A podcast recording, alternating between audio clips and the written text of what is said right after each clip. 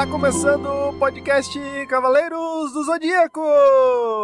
E bora, galera, continuar a saga Desatando Nós, que tá ficando cada vez mais emocionante. Estamos provavelmente encaminhando para o final dessa primeira saga, né, desse primeiro arco aí, ou, ou livro, não sei aí quantas que o Vincent pretende fazer, mas estamos acho que estamos encaminhando o final, né? Pelas coisas que estão acontecendo, pelos eventos ali que estão acontecendo. No último capítulo, foi emocionante ali a luta da, da Alexia Wiro contra aquele inimigo novo. E foi triste, triste ao mesmo tempo ali, porque a gente. Ah, que tristeza! Perdemos a aura, galera, perdemos a aura. E mais uma vez eu fui profeta, mais uma vez eu acertei quando eu falei lá no capítulo 10, galera, que podia morrer alguém, podia morrer o Mir, a Aura. Eu falei, puta, a Aura não. E o Rodrigo ficou aqui conversando no chat, meu, ah, morrer a Aura, que dó. Então, foi um capítulo ali bem, bem triste. Porque, por mais que a Aura apareceu pouco durante a, os capítulos aí, a história, ela parecia ser um personagem muito importante. Um personagem ali que ia fazer muitas coisas pelo santuário, né? E acabou tendo esse fim trágico. Mas fazer o que, né? Acontece. Foi uma escolha do Vincent aí. Foi aquilo que eu falo. Foi triste, mas foi uma escolha bacana. E vamos ver que agora, depois você perde o Mir, você perde a Aura. Agora a gente pode perder qualquer personagem. Até mesmo o Iro ou a própria Alexia, né? Se acabar eles morrendo, vai ser um, um susto, né? Então agora a gente fica meio tenso para cada capítulo, saber o que vai acontecer, o, como que vai desenrolar. A gente tá tendo uma noção do poder dos inimigos, porque esse inimigo novo que apareceu, eu acho que ele é como se fosse um, um cavaleiro de Ares. Ele não é um ele não é um não é igual o terror lá, um deus menor, tal. Eu acho que ele é ele é. Porque a Alexia e o Iron conseguiram dar conta dele. Claro que a Aura deu um. fez um machucado legal nele ali. Mas eles conseguiram dar conta. Com o terror, nem uma Cavaleiro de Ouro deu conta. Então eu acho que ele é. ele é um personagem. Um cavaleiro mesmo de Ares ali que tá. Que tava invadindo o santuário. E o legal é que a gente soube meio que o nome dos Cavaleiros de Ares, né? Que são os Berserkers, ou Berserka. E é um nome legal, porque na na saga dos Cavaleiros, né? Eles chamam Cavaleiros de Atena, né? No, no Poseidon são os Marinas, Niad são os Espectros, e aqui na parte de Ares que o Vince está colocando são os Berserker, né? Então é bem legal, bem interessante isso. Ó, o Rodrigo tá falando aqui, Vincent, não é pra morrer mais ninguém. Chega, já matou muito já. Pelo menos nesse primeiro arco, não mate mais ninguém. Mas tem que deixar um, um ganchinho, uma emoção pro final, Drigo. Então, acho que ele vai matar alguém sim no final, hein? Acho que ele vai matar alguém sim no final. E, vamos lá, então. Aí, a partir daqui, a gente vai pro capítulo 16, que é o Consequências, tá? E depois o Zé vai seguir com o próximo capítulo, Encontros, que é o capítulo 17. Tá bom, galera? E então, vamos lá. É, obrigado pela Epic Tower, mana, talvez. Obrigado pelo Elixir, Mel, ó. Agradeço, muito obrigado, ajuda demais. Como é que você tá, Mel? Tudo bem? Estamos fazendo a gravação do podcast Cavaleiros do Zodíaco. Se quiser participar, a gente tá fazendo uma fanfic aqui, uma saga desatando nós. Se quiser participar, conversar, conhecer, fique à vontade, tá bom? Eu vou seguir com a leitura aqui e a gente vai ler o capítulo. Caso você não queira tomar spoiler, se tiver interesse em ver os outros capítulos, Ouve lá o cast, os outros capítulos e depois você vai ouvir isso aqui quando a gente lançar, tá bom? Então vamos lá. Capítulo 16. Consequências. Eu não entendo. Thales segurava o pedaço de papel deixado por Aura. Seu olhar era distante. Como? Como isso foi acontecer? Thales. Alexia agarrou uma de suas mãos as lágrimas ainda pingavam de seu rosto. Iro evitava olhar o amigo. Estava fazendo uma atadura improvisada para estancar o sangramento no ombro da jovem. tal qual ela havia feito em sua cabeça. O sentimento de culpa o corroía. É isso. O pintor levantou a folha rasgada. Foi isso que restou. Seus lábios tremeram. Encostou de leve no papel. Os olhos se espremiam com força, mas era inútil. O choro, o choro era irrefreável. Sua dor apertou o peito de Alexia como se alguém apertasse seu coração com as próprias mãos. A poucos metros deles, Cristal trabalhava afincadamente. Ignorava os olhares desconfiados de Iro e analisava a porta, procurando indícios de arrombamento. A madrugada era silenciosa e apenas o lamento de Thales era ouvido. Descendo as escadas da biblioteca, Agatha apareceu. E, e, e então? Nada. Cristal coçou a cabeça. Nada nas janelas e a porta estava aberta. E você? Foi o que Alexia disse. Virou-se para a pupila. Foi surpreendida enquanto estudava. Até evitou, mas tudo durou uma fração de segundos. No fim, tentou proteger sua pesquisa e acabou rasgando algumas páginas quando caiu no chão. O leão se dirigiu aos três. Eu sei que dói perder uma colega, mas vocês foram bem hoje. Protegeram o santuário e evitaram mais mortes. Fitou o desolado Thales. Se serve de algum consolo, ela foi uma amazona exemplar até o fim. Morreu cumprindo sua função, lutou até o final e ainda tentou proteger informações valiosas. Não é uma prática comum, mas. Olhou para a companheira dourada, que assentiu com a cabeça. Aura receberá algumas das mais altas honras e um funeral à altura. Iro encarou o Cavaleiro de Ouro por um momento. Estava surpreso tanto com sua sensibilidade quanto com a homenagem. A investigação está concluída. Agatha fez um sinal para um grupo de soldados que aguardava do lado de fora com uma maca. O santuário se encarregará do, do enterro. É o mínimo ela hesitou por um momento, mas juntou as mãos do pintor. Algum objeto de metal que ele não soube identificar tocou seus dedos. Algum dia precisaremos disso de volta. A Amazona de Escorpião cochichou, evitando olhá-lo nos olhos. Mas acho que por hora não faz mal deixar com você. Os dourados se retiraram e então Thales viu. Era o pingente da armadura de, de Aura. Lebre, sua mente se preencheu com memórias dela, conforme apertava a miniatura contra o seu peito. Os três tomaram rumo do alojamento catatônicos. Não faz sentido! Thales balbuciou com a voz embargada enquanto subiam as escadarias de mármore. A biblioteca só tem uma chave. Sempre que ficamos até mais tarde, somos obrigados a trancá-la. Não dá para acreditar que ela estava aberta ou não foi arrombada. Vai ver, ela esqueceu de trancar, Iro questionou. Vocês acham que Aura era o tipo de pessoa que esqueceria algo assim? Não, metódica. Era no mínimo estranho ter esquecido de trancar a porta justo no dia em que o ataque ocorreu. A noite, como era de esperar, não trouxe um sono tranquilo para nenhum deles. Thales, particularmente, não pregou os olhos. Passou o tempo todo com o pingente da armadura de Aura em seus braços. Era tudo o que tinha. Para combinar com o clima fúnebre que se instalava no santuário, amanhã decidiu cobri-lo com uma camada fina de névoa branca. O sol mal dava as caras no céu. Faltava-lhe forças para batalhar contra a serração e clarear a visão dos cavaleiros. Um grupo singelo e silencioso se reunia no cemitério. Thales estava desolado acompanhado de Rubi e alguns colegas acadêmicos. O grande mestre fazia um discurso, destacando os, os feitos da Amazona de Lebre. Apesar de seus esforços e boas intenções, ninguém tinha cabeça para prestar atenção em suas palavras, nem mesmo o cavaleiro de Ares. Iro olhava ao redor e seus pensamentos aceleravam.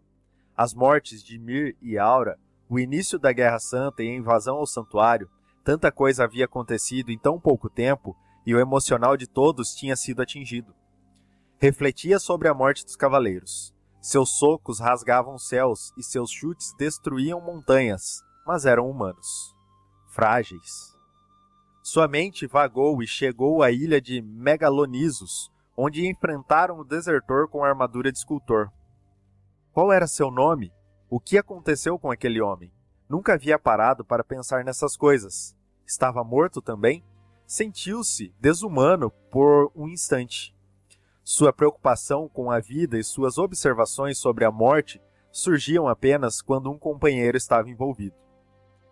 Teve uma pontada de raiva. O traidor abriu a porta? Eu acho que sim, Drigo. Eu acho que o traidor ele acabou facilitando a entrada a entrada desse inimigo no santuário de certa maneira, e acredito eu que esse traidor seja próximo, talvez da Aura ali, do Thales, ele tem um conhecimento apurado do que eles estavam fazendo. Por isso que eu tô com medo de talvez ser um Cavaleiro de Ouro também que seja o traidor. A não ser que seja aquele aspirante a Cavaleiro de Ouro, né? Que o Iro trombou com ele ali e tudo mais. Porque esse aspirante, ele é treinado por alguém, né? Ele é treinado por alguém. E esse ele treinado por alguém pode ser um Cavaleiro de Ouro. Daí ele tem uma informação privilegiada não que o Cavaleiro de Ouro passou a informação para ele, mas ele chega a comentar, conversar, falar que a Aura tá fazendo as pesquisas e ele fica sabendo e ele passa essa informação pros, pros Cavaleiros de Ares, né? Os Berserker, né? Ó, lembrando, galera, quem quiser, faça igual a Mel. Vem participar das lives no arroba jogando underline em casa. Vocês conseguem participar das lives, conversar sobre a obra do Vincent aqui ao vivo e participar do cast, mandar suas teorias, falar o que vocês estão achando da obra ao vivo e a cores e ver meu rosto bonito aqui, ó, conversando, dançando, trocando ideia, tá bom? Então vai lá, arroba jogando underline em casa. E como sempre, galera, deixem suas mensagens lá no direct, no arroba podcast Cavaleiros Zodíaco no Instagram, que o senhor Júnior, o famoso Zé, vai responder vocês e trocar ideia com vocês, conversar e a gente vai desenrolando uma ideia legal aí, tendo esse contato direto com todo mundo, tá bom? Fala, Ellison, como que você tá? Tudo bom? Tranquilo, tudo tranquilo, Ellison, tudo na paz. Então, galera, quem quiser, só aparecer, vai lá, segue, aí a notificação vai chegar em vocês. Chega a notificação, se vocês puderem, aparece na live, conversa, troca ideia e a gente vai seguindo aqui. Então, vamos lá com a teoria, acompanhando aqui a teoria. E daí, o Cavaleiro de Ouro talvez não saiba que esse aspirante é um traidor. Então ele acaba conversando, passando informação ali, porque é um pupilo dele, e esse pupilo acaba entregando pro, pros Cavaleiros de Ares, né? É uma possibilidade. Mas, como a porta estava trancada, sabia muito onde a Aura estava, o que, que a Aura ia fazer, porque no capítulo anterior, a, a gente viu a Aura se despedindo do Hiro e falando: Ah, agradeço, porque vocês protegem a gente que não tem tanta habilidade em combate e tudo mais, depois da morte do Mir, né? E ela falou que ia continuar meio que estudando, né? Então, quem que sabia dessa informação que ela ia continuar estudando?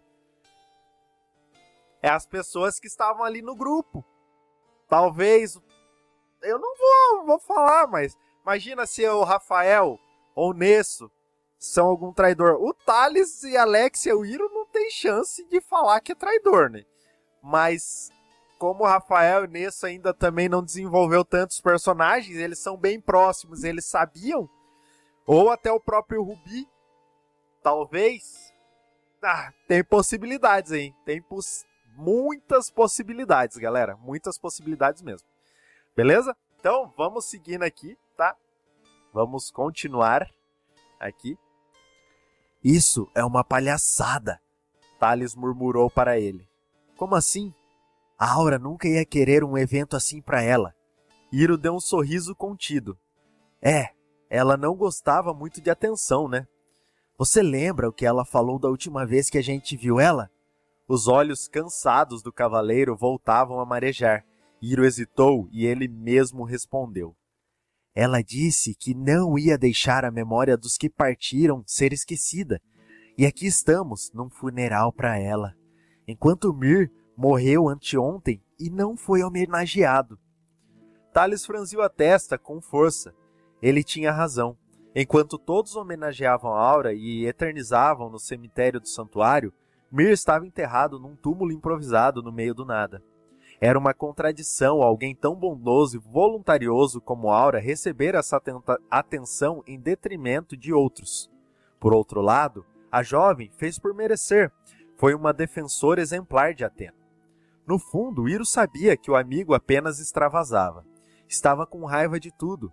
O problema é que, sendo racional do jeito que era, até mesmo suas reclamações intempestivas faziam sentido.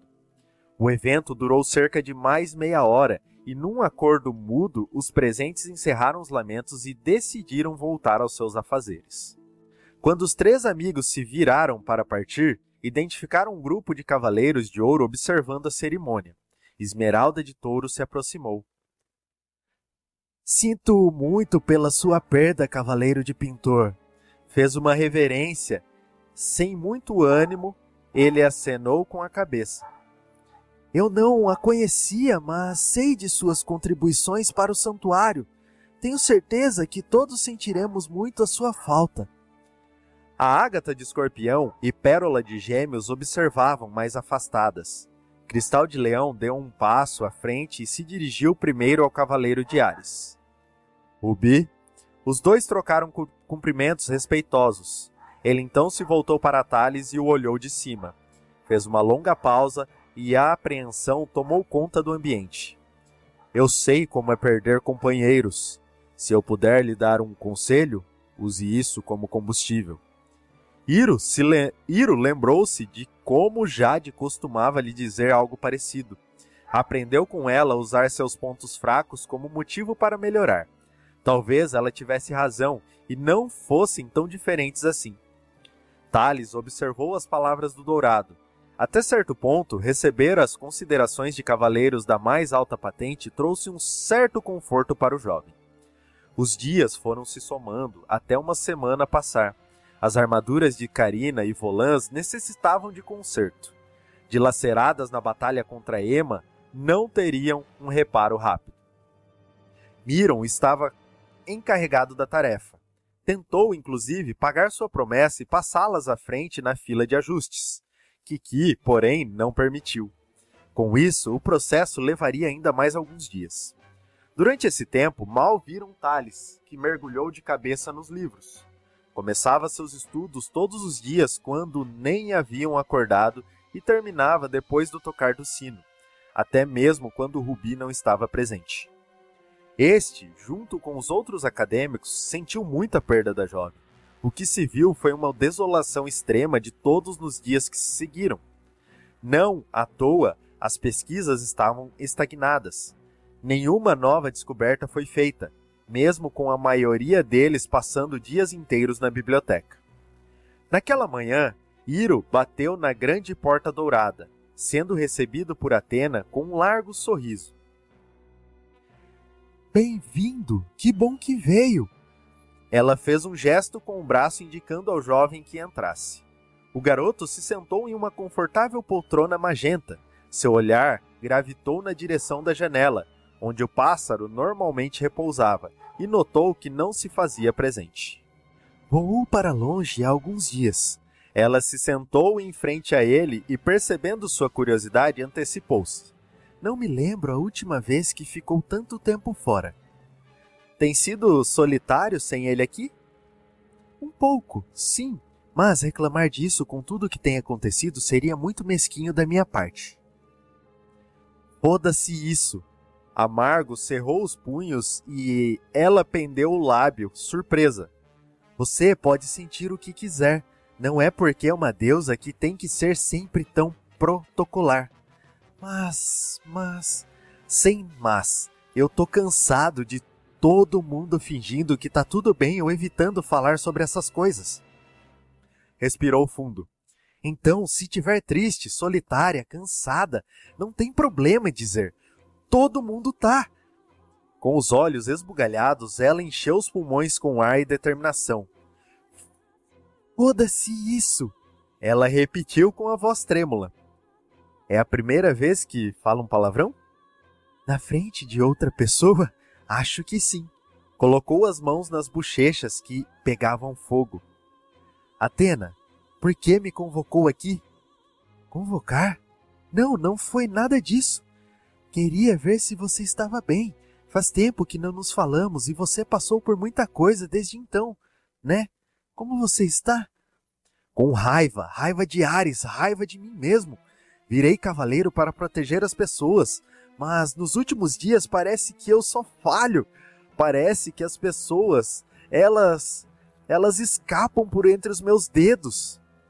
Para de falar isso. Ela fechou a cara. Todos compartilhamos essa culpa. Quando falhamos, falhamos todos. Fez uma pausa. Olhou para a janela, tomando coragem de dizer em voz alta: É minha, é minha culpa um berserk ter invadido o santuário. Evitou encarar o garoto. Como assim? Eu estava dormindo naquele dia, num sono tão profundo que o meu cosmo até oscilou. Abraçou uma almofada envergonhada. Sabe, a barreira protetora do santuário está diretamente ligada ao meu cosmo. Por minha causa, ela se enfraqueceu bastante para ser atravessada pelo inimigo. Iro levou um momento para processar a informação, mas teve um estalo. Como eles sabiam? O quê? Inclinou a cabeça. Como eles sabiam que a barreira estava mais fraca naquele dia? Ele franziu as sobrancelhas. Não, não sei. Vai ver, eles tentam invadir com frequência, mas aquela foi a primeira vez que funcionou. Nem ela se convenceu de sua própria justificativa. Não acredito nisso. Preciso contar pro Thales. Eles descobriram de algum jeito. E você precisa maneirar nos seus treinamentos. Surpreendeu Atena com sua determinação. Não, não, não vai ser agora que isso vai acontecer, disse resignada. Com a guerra batendo à nossa porta, preciso estar preparada. Mas acham que meu cansaço tem a ver com mais coisas. A conversa foi interrompida pelo bater de asas do pássaro, que passou pela janela e pousou no seu canto tradicional. Atena deu um sorriso aliviado e Iro teve a impressão de que a ave o fitava exclusivamente. Ele ergueu as sobrancelhas, indicando para que ela continuasse. Seika, a sacerdotisa, que é mais próxima de mim, acha que meu corpo humano ainda não aguenta toda a energia do cosmo de uma deusa. Por isso fico tão esgotada. Faz sentido. Me conta, como estão Alexia e Thales? Repousou a mão no joelho dele, lidando do jeito deles. A Ali tenta esconder e ser forte, mas eu sei que no fundo ela está abalada e precisa de apoio. O Thales está fazendo o que ele sempre faz, mergulhando em pilhas de livros. Fico preocupado com eles. A Seika me ensinou que nessas horas temos que respeitar o processo de cada um. Lançou um olhar acolhedor ao cavaleiro. Só podemos estar lá para eles quando precisarem. Pensativo, ele balançou a cabeça, concordando. Foi por isso que me chamou aqui, né? Claro, deu uma risadinha travessa. Pros seus amigos preparei outras coisas. Como assim? Digamos que eles terão alguns encontros interessantes hoje. Hiro ficou sem entender e ela deu um longo bocejo. Perdão, estou exausta. Descansa então, levantou-se. Mas precisamos dar um jeito nesse seu cansaço. Ela concordou e, e se despediram. Antes mesmo de dele deixar o recinto, Atenas se esticou no sofá e adormeceu. As suspeitas dos amigos de que existia um informante no santuário estavam mais vivas do que nunca. E foi mais um capítulo, galera. Foi mais um capítulo aqui. Acabamos o capítulo 16, consequências, tá? O capítulo foi bem legal também. Eu gosto desse capítulo quando mostra o sentimento dos personagens.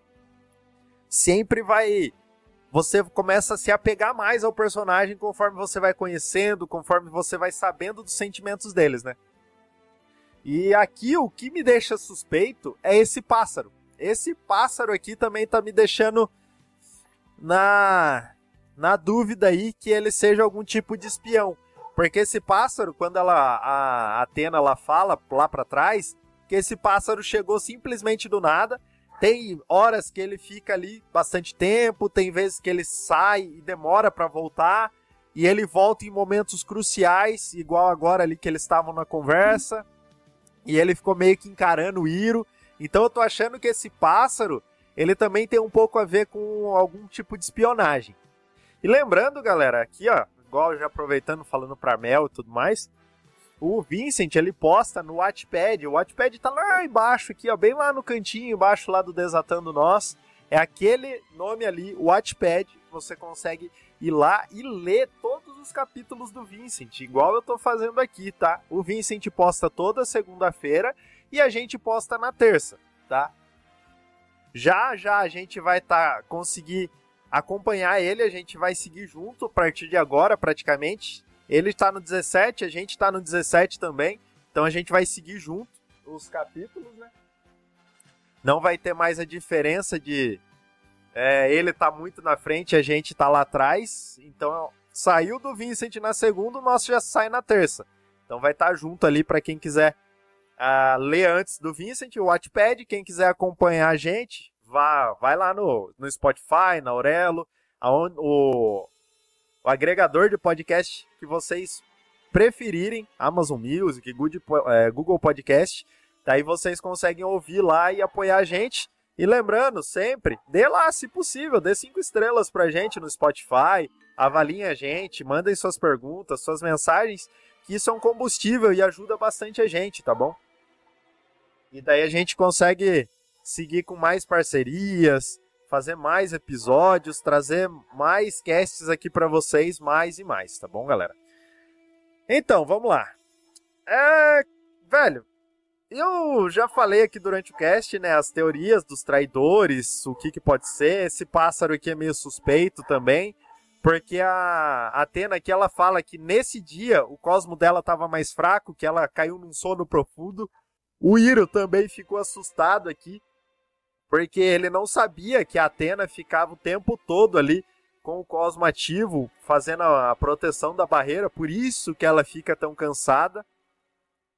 E a Seika falou também aqui que a, ela fica tão cansada porque o corpo dela não, não se acostumou com o Cosmo. Eu acho que não tem a ver, tá? Porque, sei lá, eu acho que é questão que você vai usando, por mais que você seja um deus, você vai usando, usando, usando, usando, usando o seu cosmo, vai usando, usando, usando, forçando ali, alguma hora você vai cansar, alguma hora você vai ter que parar um pouquinho, né? Ó, o Drigo falou aqui que a, a, a ave, ela achou que poderia ser a, a Marin cuidando de Atena, mas deve ser outra coisa. Não sei, Drigo, não sei, é uma teoria, é uma teoria, mas não tô botando muita fé, não. A não ser que o Drigo, o Drigo Vincent vá trazer alguma coisa assim, tipo, ah, aquela ave a Marin já encontrou alguma coisa do Ceia e ela tá meio que observando de longe ali, mandando a ave lá, e a ave vai embora e depois entrega informação pra Marin, a Marin é, sei lá, entrega forma, informação pro, pro Ceia, mas eu acho que não.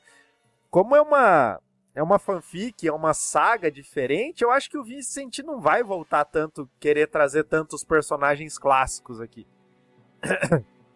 é legal ele trazer personagens novos, desenvolver personagens novos, né? Porque, também, querendo ou não, pense comigo. A Marin, ela já deve estar tá velha. Porque teve a saga de Hades, isso aqui se passa 30 anos depois que a Marin tivesse lá na saga de Hades, que a Marin tivesse lá seus 25, 30 anos. Hoje a Marin estaria com 60, mais ou menos. Por aí, tô fazendo uma média, né? E os cavaleiros, os cinco clássicos ali também de bronze, eles iam estar velhos. Claro que se eles morreram e se eles tentarem, de certa maneira, ressuscitar eles de algum motivo, de algum jeito, eles vão voltar com seus corpos originais, né? E não vão estar tão velhos. Mas a minha ideia, o que, que eu penso aqui que o Vincent pode fazer?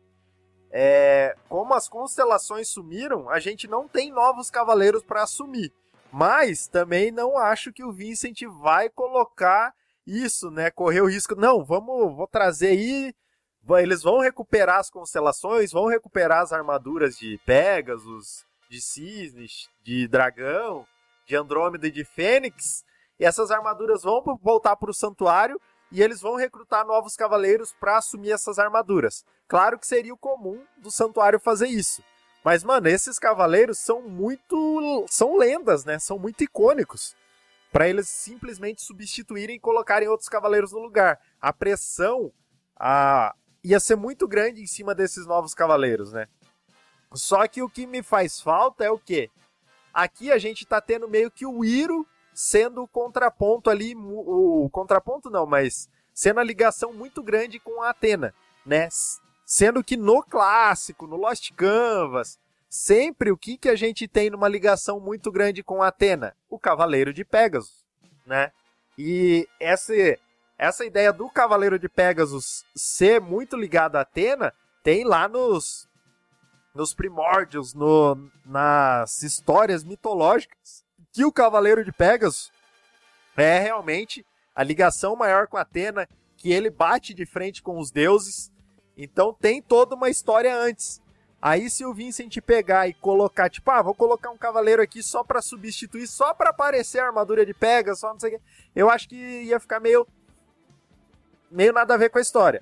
Agora, se ele realmente simplesmente trouxer as, as constelações, pelo menos fazer as constelações voltar, e eles conseguirem recuperar as armaduras, e simplesmente eles querem recuperar essas armaduras para deixar as armaduras ali como uma amostra, como um símbolo desses cavaleiros que foram tão importantes naquela era, beleza. Aí eu acho que fica interessante, acho que fica legal. É, não é nem questão de eles roubar a cena, Drigo. Eu acho que. Sei lá ia ficar tudo bem, que, ai meu Deus, talvez, tipo, não é um milhão de gente que conheça a saga do Vincent igual conhece o Cavaleiros, né? Aí muita gente às vezes está conhecendo a saga do Vincent, tá lendo, ah, achei interessante, vou ler e tudo mais, e não conhece Cavaleiros. Acho difícil, acho difícil, mas pode ter pessoas assim que só gostam da leitura, né? Só querem saber da leitura, ver alguma coisa ali no Wattpad, puta que legal, achei interessante, vou ler, né?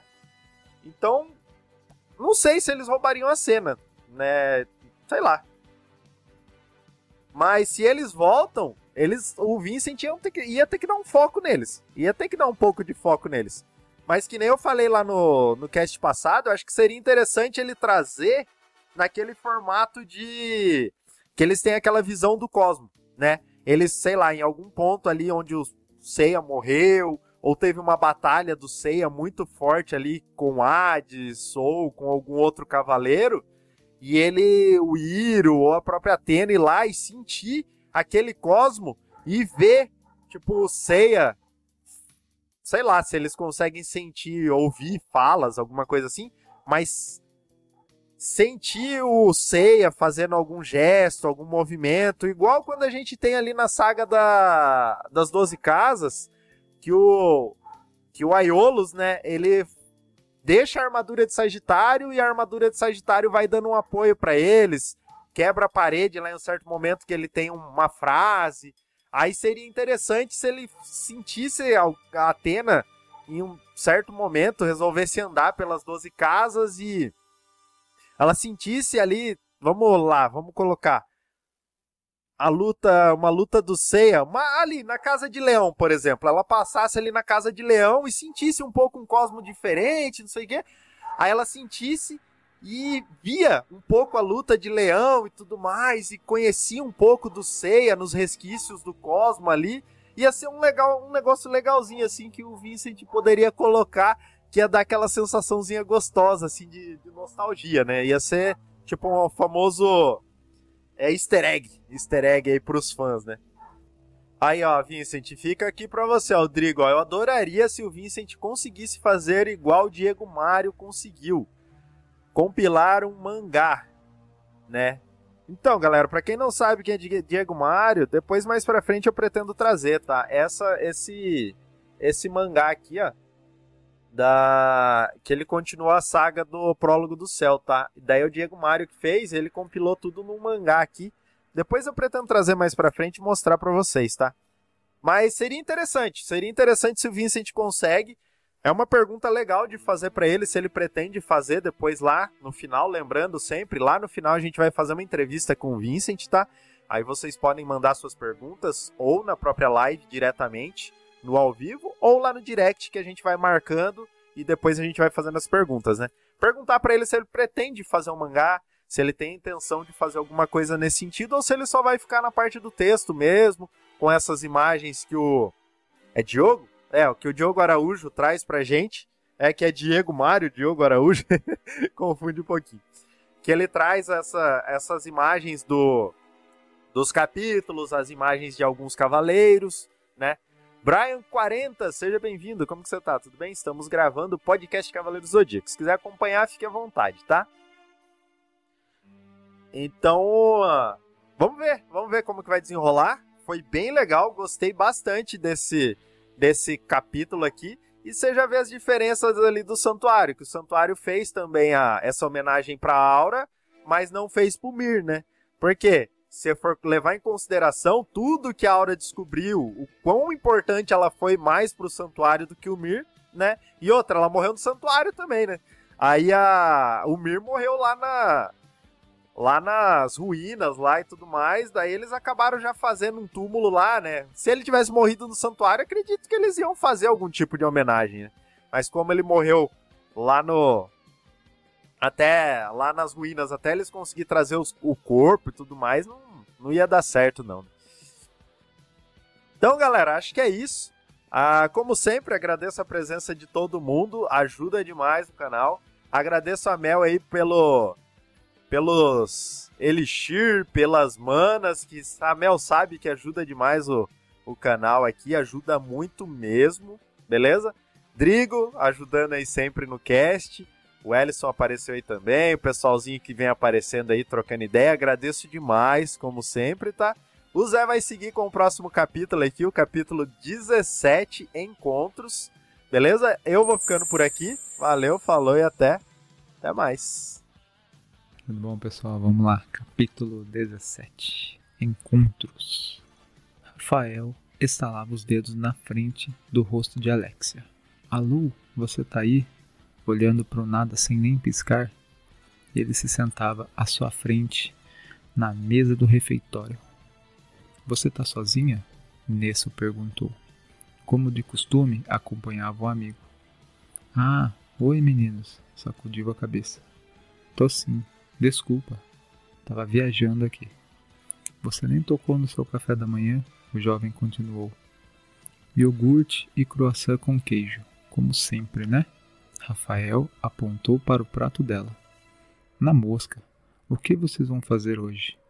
A gente vai montar guarda na entrada oeste, disse Nesso. Sinceramente, trabalho para cavaleiros de bronze. O cavaleiro de lagarto colocou a mão na testa. Tem tarefa mais chata? É por causa do, dos desaparecimentos nas vilas aqui perto. Já falei. Desde a invasão, eles querem redobrar a segurança nas entradas. O amigo respondeu. Eu sei, eu sei. Ainda assim, seria muito mais legal ir atrás dos responsáveis pelos desaparecimentos.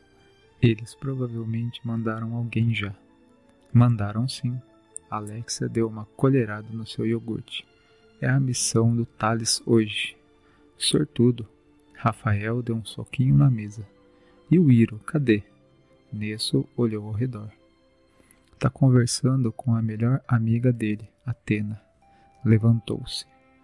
Eu vou indo, garotos. Preciso achar algo para fazer e não morrer de tédio. Espera, você nem terminou seu croissant? Rafael ergueu o prato. Fique à vontade, disse, já se encaminhando para a saída. O jovem comemorou. Desceu os degraus pensativa. Na sua cabeça, imaginou como Iro e Thales estariam. Os últimos dias tinham sido bastante pesados. Ao final da larga escadaria, deu de cara com Agatha. Mestra! exclamou surpresa. Bom dia, Alexia. Sempre formal, a dourada mantinha uma postura ereta. O que faz aqui? Vim à sua procura. Deu um sorriso desconcertado. Me acompanha? Andaram juntas pelos jardins na entrada do Distrito Norte. Era o final da primavera e uma colorida camada de flores abria caminho como um tapete cheiroso. a dourada diminuiu o passo e suspirou. Alex, Ali. O apelido saía com esforço de sua boca, deixando a garota pasma. Eu sei que eu não costumo demonstrar carinho, preocupação. Bom, eu não costumo expressar muitas coisas. Não, tá tudo bem. Nunca tinha visto a mestra numa posição vulnerável antes. Eu só não queria nunca que você tivesse visto aquilo. Ter sido a primeira na biblioteca aquele dia deve ter sido horrível. Foi. O abatimento recaía sobre ela assim que pensava no acontecido. Pelo menos o Iro estava comigo. É verdade. Sou grata que você tenha os seus amigos. Agatha sentou-se em um dos bancos do jardim, acompanhada pela Amazona. O leve movimento de pessoas dava um ar de tranquilidade para o local. Eu? Alexia hesitava, apertando sua calça nos joelhos. Não é segredo para ninguém que eu queria que a gente fosse mais próximas. A dourada apenas consentiu com a cabeça, mas eu percebi que estava sendo injusta, querendo que você fosse alguém que não é. Alexia cerrou os olhos. Tudo bem, eu acho que eu queria que você substituísse minha irmã, mas você não é ela, e nada vai trazê-la de volta.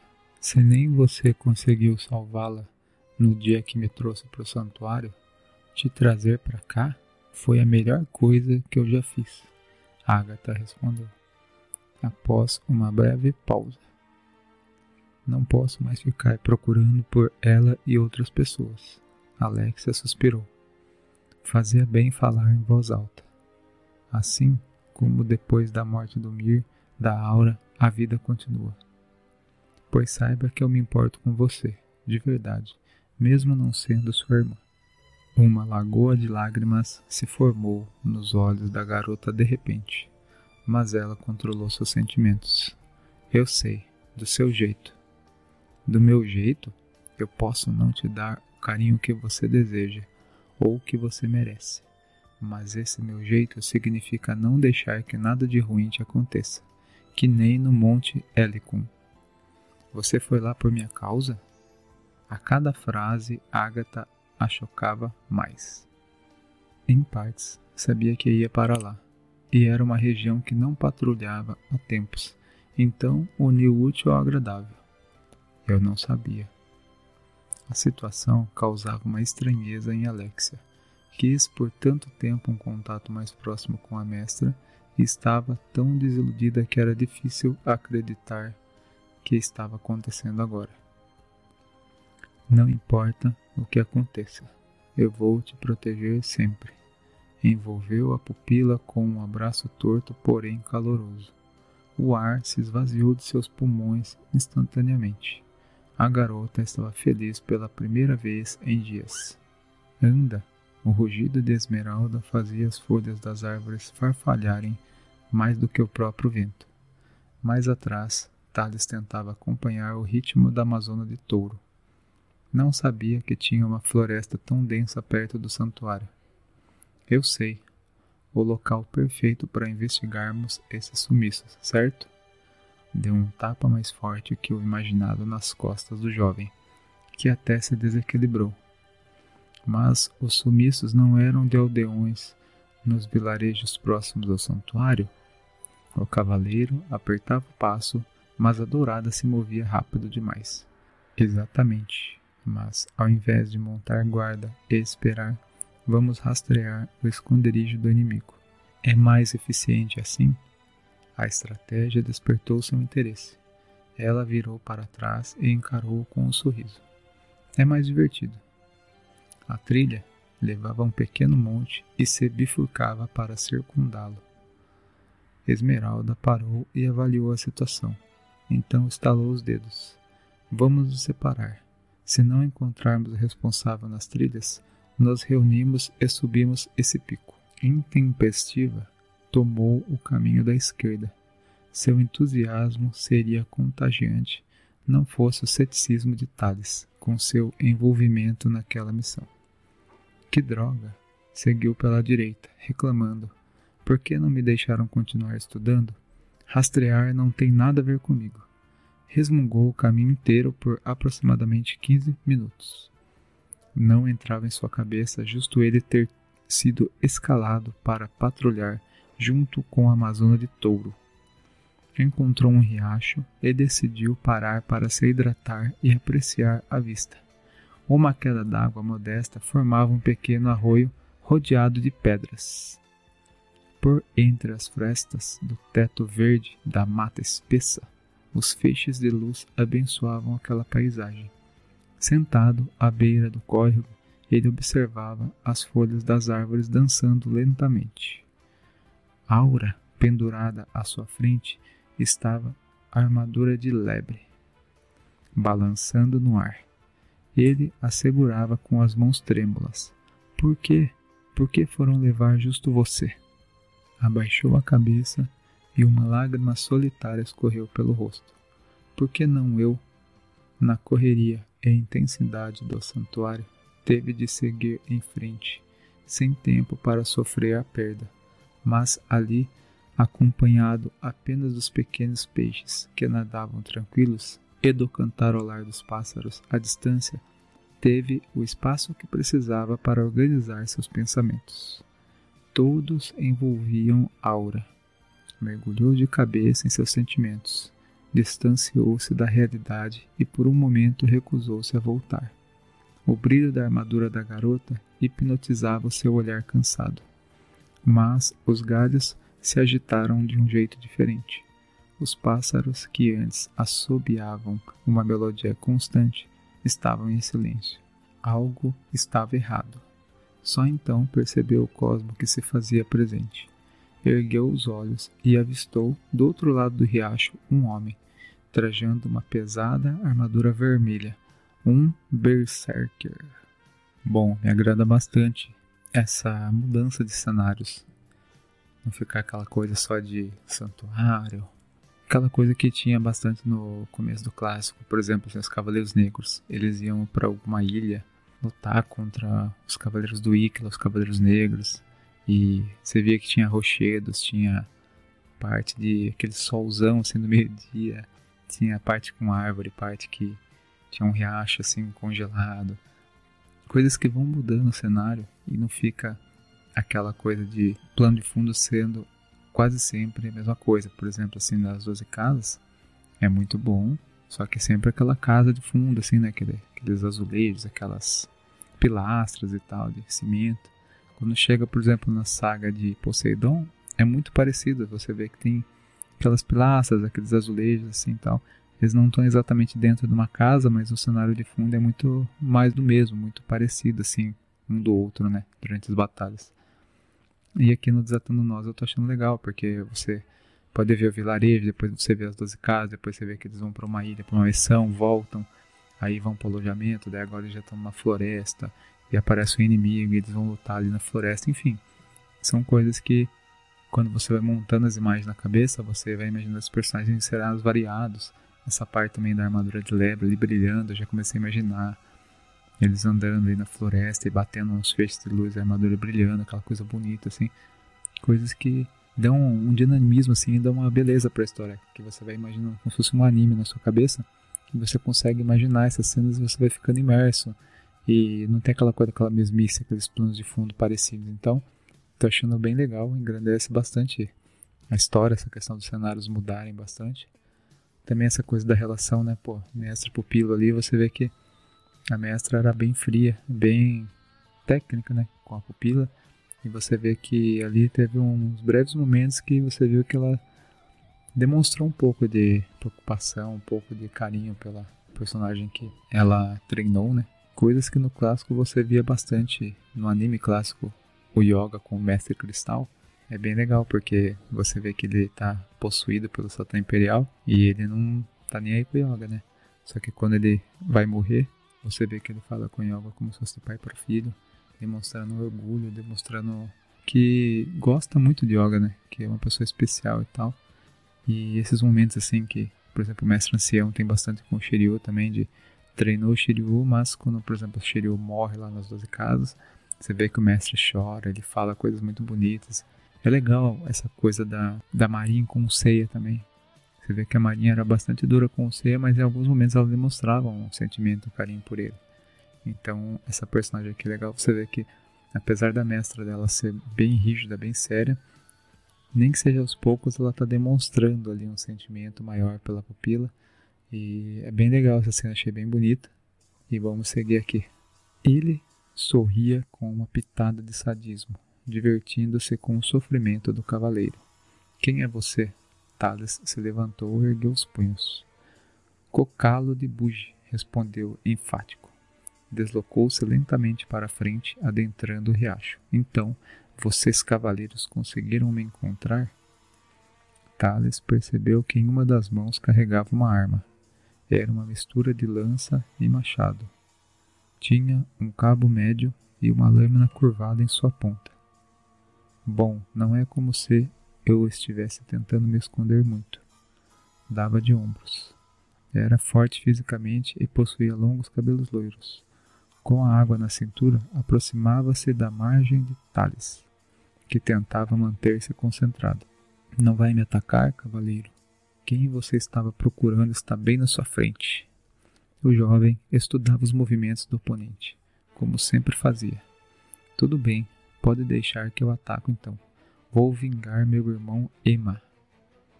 Aquelas palavras acertaram Thales, em cheio. Confuso, não conseguiu acompanhar o movimento do Berserker, que apareceu atrás dele num instante. Em cheio também foi o golpe da arma que lhe deixou um corte fundo na região das costelas, bem no espaço onde o traje de pintor não protegia. Thales caiu sobre um joelho com a mão no ferimento. Você era irmão do Ema? Isso mesmo.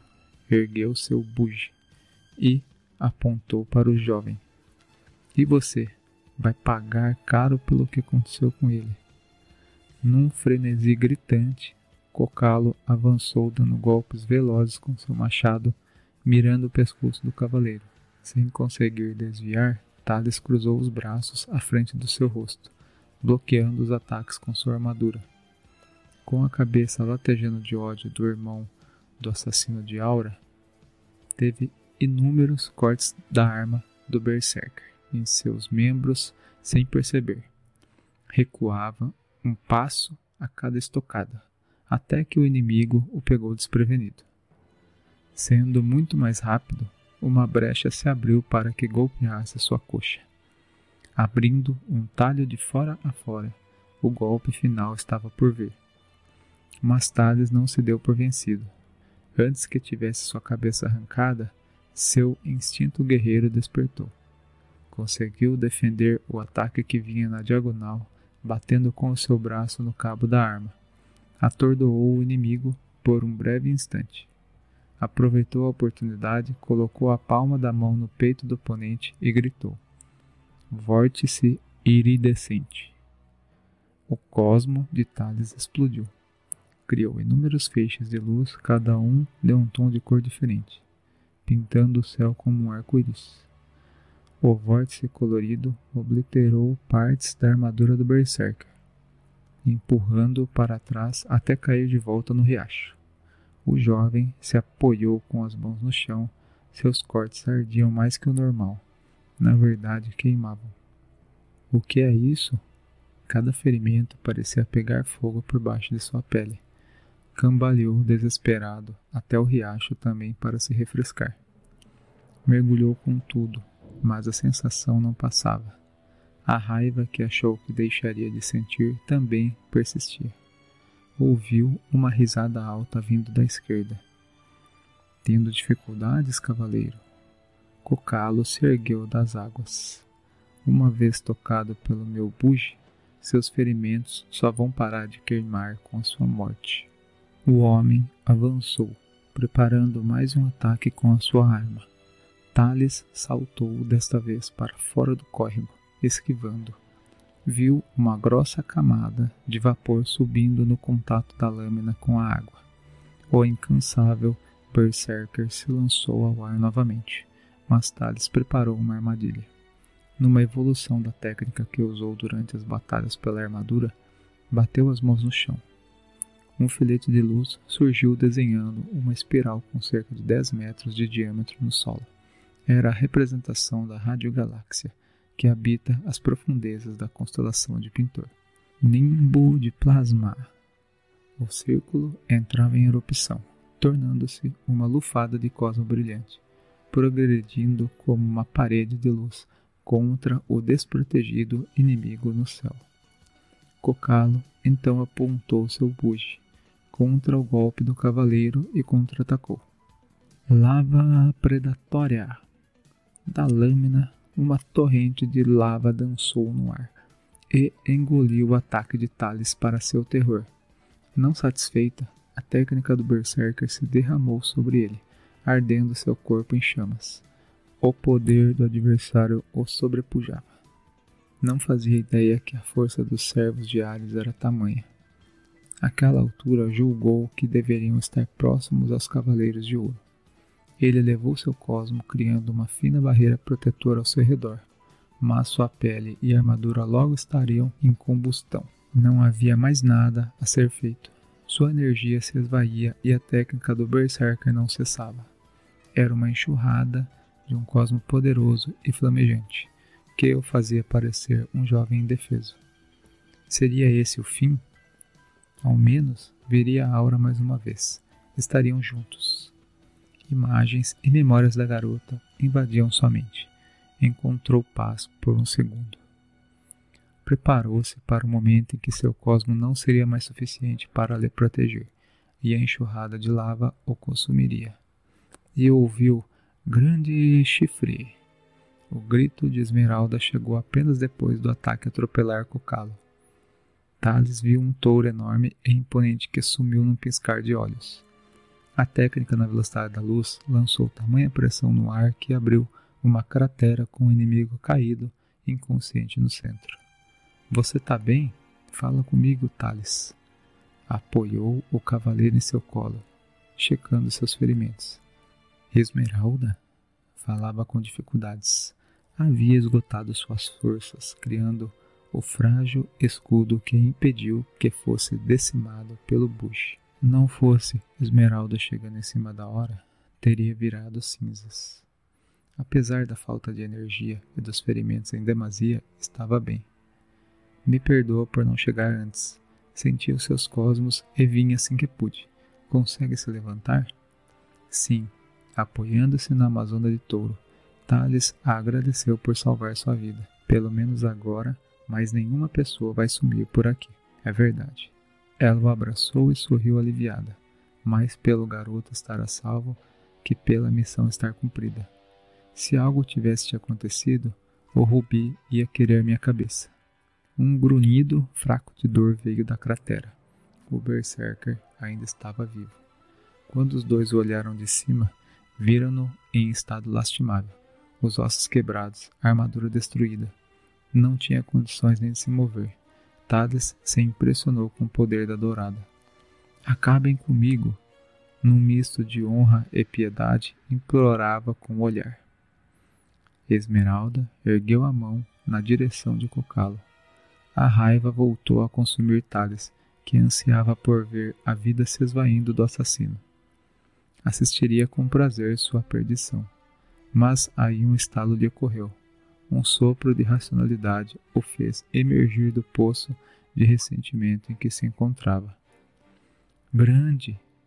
Não, espera! Impediu o ataque da dourada se jogando na frente. O que está fazendo, Thales?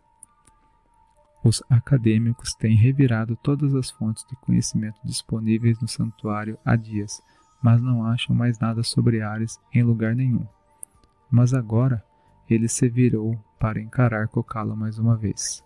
Encontramos uma nova fonte. Esmeralda concordou com a cabeça, balançando seu cabelo esverdeado, raspado em um dos cantos. Vamos levá-lo. Bom, pessoal, terminamos aqui o capítulo denominado Encontros. Interessante essa estratégia do Thales, né? Realmente, você pode usar a raiva, o ódio ali da batalha e tal para destruir o inimigo, mas ele foi racional e falou: não, a gente tem uma fonte aqui, a A gente pode pegar esse cara aqui, interrogar ele, tentar tirar algo dele, alguma informação.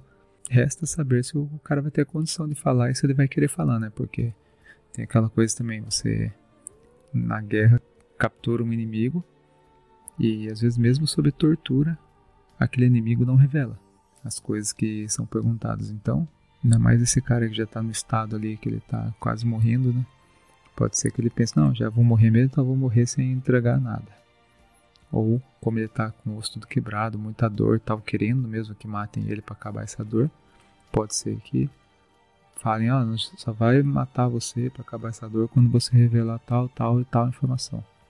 E ele então acabar contando ali para acabar com essa dor dele.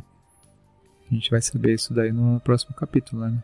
Mas eu achei interessante que não é um, uma saga de Cavaleiro Zodíaco que vem café com leite, tipo aqueles Cavaleiros Zodíacos da Netflix.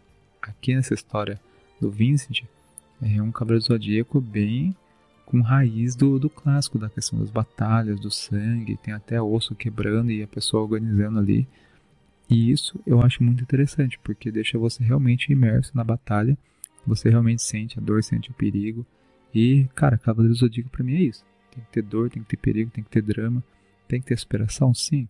Mas a gente tá vendo aqui, ó, tem personagem morrendo, tem personagem matando o outro e depois descobre que veio o irmão se vingar esse irmão de repente não consegue se vingar, mas você vê que do lado dos Cavaleiros de Atena também tem um tá ali bravo porque um Berserker matou um dos nossos, então agora a gente quer se vingar.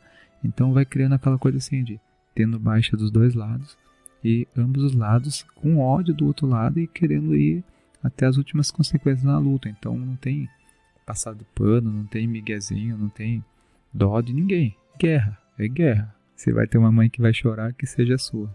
Então eles estão levando a ferro e fogo essa questão, mano. Que é uma, uma batalha, uma guerra. Não tem ninguém com aquele sentimento do Shun de ah, eu não quero lutar.